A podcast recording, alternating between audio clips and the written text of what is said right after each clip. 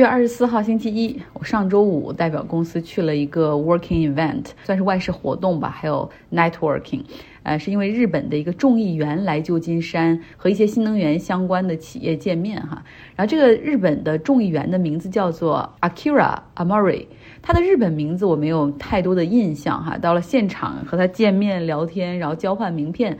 发现他的名字是甘立明哈，就觉得哇，这太耳熟了，因为他当过自民党的总干事，还当过日本的经济产业大臣、劳动省大臣、经济再生大臣等等。当然，我肯定不知道这些信息的全部，这就妙在他那张名片。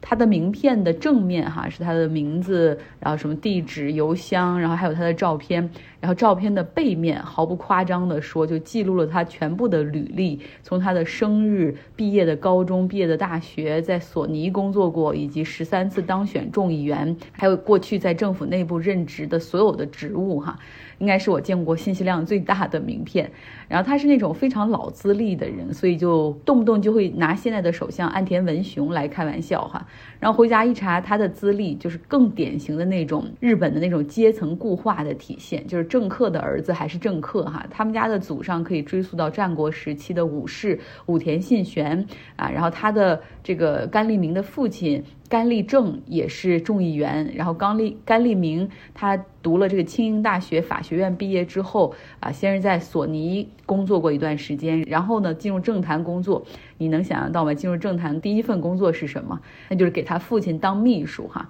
这是非常典型在日本政治二代从政的一个路线，就是给自己的父亲当秘书。然后他父亲退休之后，他就立刻子承父业，继承选区来竞选议员。他与安倍晋三和麻生太郎的关系都很好，也算是党内的大佬级别的人物。所以在安倍的时期，他也是不断的去当各种各样的大臣哈。所以看了这些，我就知道了，怪不得他经常拿这个岸田文雄开玩笑，而且开玩笑的时候丝毫手下不留情哈。这甘利明今年七十六岁，但是我看他的样子也就六十五六岁左右。所以日本的有人说，日本人进入七十岁才是他职业生涯的上升期。如果他是在政坛的话，他应该在自己家族下一代成熟之前会继续干下去。他因为有两个女儿，所以可能不会从政，但他哥哥的孩子，也就是他的侄子，也在参政。那其实还有一点就是很有意思，甘利明这两年被爆出有严重的贪腐丑闻，就实锤哈被证实了，收了一百万美元去帮助一个地产企业摆平一个建筑许可的问题。但这个被报道出来之后，也没有影响他再次竞选、再次当选。所以这就是日本政坛的怪现象哈。这个万年执政党自民党内部，如果你有一席之地的话，那么无关哈你是否有丑闻，只要还在这个游戏里面去，你可以拿到竞选资。金的就 distribution 就还是可以赢，所以应了那句话哈，政治家的儿子还是政治家，银行总裁的儿子还是银行总裁哈，这日本的顶层社会的这种精英社会的阶层固化还是很明显的。新闻部分，我们来关注一下西班牙吧。他们在周末举行了议会选举，啊，去争夺三百五十个议会席位。现在的执政党是一个左翼政党，叫 Socialist Workers Party，社会工人党。他们获得了一百二十二个席位，就相当于是败选了哈。败选的理由就是很多选民说他们当时承诺了挺多哈，但是这过去四五年里面并没有做到。那这次在大选中获胜的这个政党呢，是传统的右翼保守党 Popular Party，他们获得了一百三十六个席位，所有党派中排名最高的。但是议会制的政体要想阻隔的话，你必须要有超过半数以上的席位才可以哈，所以要有一百七十六个席位。右翼的这个 Popular Party 显然也不够，所以他还需要再去找其他的阻隔伙伴。那么问题就来了哈，在各种右翼党派中呢，呃，有一个极右翼的党派叫 Vox 这个党，那他们还挺强势的，获得了三十三个位哈，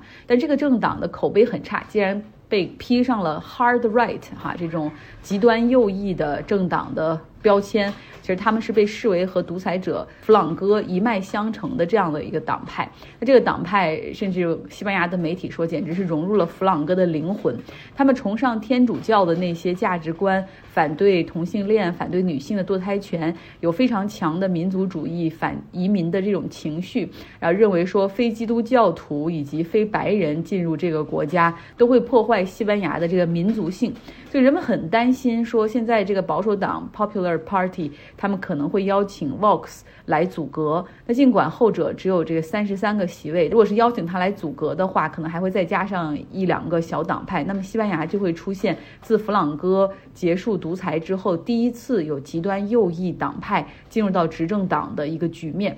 但其实哈，这种极右翼党派在欧洲的崛起，实际上不只是在西班牙，在好多个国家都看到了这样的趋势。像呃，在瑞典，二零二二年大选中，极右翼的这个政党是反移民的，然后反伊斯兰的这种，其实可以叫做新纳粹的这种党派。很厉害，非常强势，居然获得了百分之二十的选票，而这个党建立仅仅有十二年的时间哈，在这个瑞典这个国家从左向右开始转向的过程之中，极右翼党派获得如此高的支持率，其实还是让人有点始料不及的。那最后这个极右翼的党派虽然没有参与阻隔，但是它相当于和这个阻隔的政府达成了一个君子协议，就是他会和这些执政联盟党去投票哈，避免一个呃一个 minority 的政府会出现一个悬浮议会的局面。那在芬兰，极右翼的党派，他们甚至被邀请去参加组阁，然后极右翼党派的这个领导人还去做了部长。但是非常糟糕的，这个极右翼的政客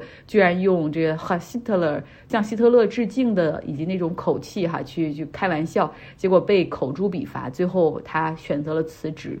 在意大利，你看到像梅洛尼这样的极右翼的党派，哈，可以成为执政党，这个党派的领袖可以成为总理。那在法国，玛利亚·勒庞所领导的国民阵线，正是在过去三次法国大选里面不断的去挑战这个总统的位置，哈。那让极右翼政党在欧洲战后崛起的一个重要原因，实际上就是难民问题，因为极右翼的党派他们会把那种。Xenophobia 就那种排外的情绪，实际上是会和现在社会治安恶化呀、流民增多呀，以及这种社会中有帮派紧密挂钩起来，然后同时去强调国家民族的这个身份和底色，然后呢还会去加强大家的恐慌感，比如说你看这么多人来了，住房很紧张，然后来抢你的工作机会等等这些 narrative 这些叙事的方法，实际上都让。这个百姓们有一些百姓哈会选择转向呃极右翼。那在荷兰，极右翼的政党就要求抑制难民的接收。那为了防止选民们最终彻底倒向这些极右翼的政党，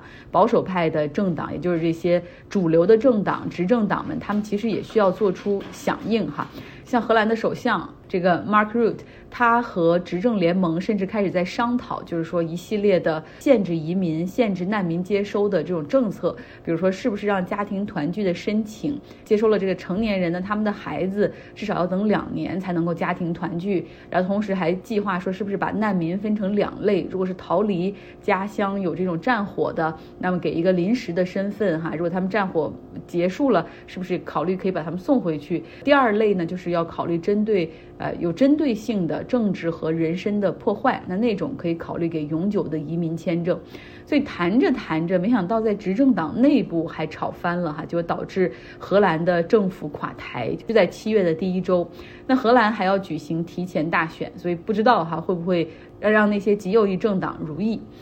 那回到西班牙，我们看他们的百姓实际上是比媒体预想的要稍微冷静一点。那个极右翼的政党 Vox 并没有获得太多的选票，只有三十三个席位，这让保守党 Popular Party 他们可以其实有寻找替代方案，对吧？过去可能要找这个 Vox 再加另外一个党来形成阻隔，那现在可以找另外两三个小党来把这个票数凑够，无需邀请这种极右翼的政党进入联合政府。你能看到西班牙人哈，实际上是对。弗朗哥以及内战以及自相残杀的那个时代是抱有警惕的，就他们很知道政治如果走向极端，到底会带来什么。呃，他们见过那些，经历过那些非常非常糟糕的年代。那帮大家稍微回顾一下，当然，西班牙内战是一个非常非常复杂的问题。二十世纪三十年代的时候，当时西班牙种种社会矛盾非常的激化，哈，这个左翼和右翼相互攻击，然后这个左翼当选上台的时候，就会搞土地改革，然后强力的去干涉天主教会，剥夺他们的财产，甚至会就是强迫这个神父和修女去还俗，然后会打砸他们的天主教等等，哈，会抢他们的土地。那右翼当选的时候就。会停止改革，恢复这些财产，然后去破坏那些左翼和打压工会哈。那这种政坛的左右摇摆，就导致了政府的那个改革不断的失败，然后经济非常的糟糕，两方的对立，两方的对立哈，从政治斗争走向了武装斗争。而这个时候呢，弗朗哥哈，他代表着这个右边的右翼的这些势力，带领着他的国民军，又接受了纳粹德国的支持的情况下。然后就加入到这个内战中。西班牙内战打了三年，非常的混乱残忍，啊，死了很多的人。那弗朗哥一派最终是获胜哈，并且弗朗哥开始了长达四十年的独裁，一直到一九七八年结束。那个过程之中，他是严酷的打压异己，然后把这个一些人处死或者送到劳改营里哈，这都是上万人的这样的一个规模。然后这个弗朗哥虽然现在人已经早就不在了哈，但是他实际上还留了一个很大的 controversy，非常有争议的东西。也就是说，他在统治期间，就在 The Valley of Fallen 一个地方，他修建了一个叫烈士谷的东西，非常漂亮的一个山谷里哈，然后修建了一个一些他想埋葬和纪念在内战中丧生的那些共和军，他叫烈士。然后同时呢，他建了一个很大的纪念碑，然后还有很漂亮的天主教堂，就是说教皇去看了都会觉得。一下子就把梵蒂冈的教堂给比下去了的那种哈，然后同时呢，弗朗哥还希望通过这个烈士谷达成一种和解哈，就是让大家去忘记在这个西班牙内战中的那些伤痛，所以他还把一些受害者的遗体也搬到这儿来，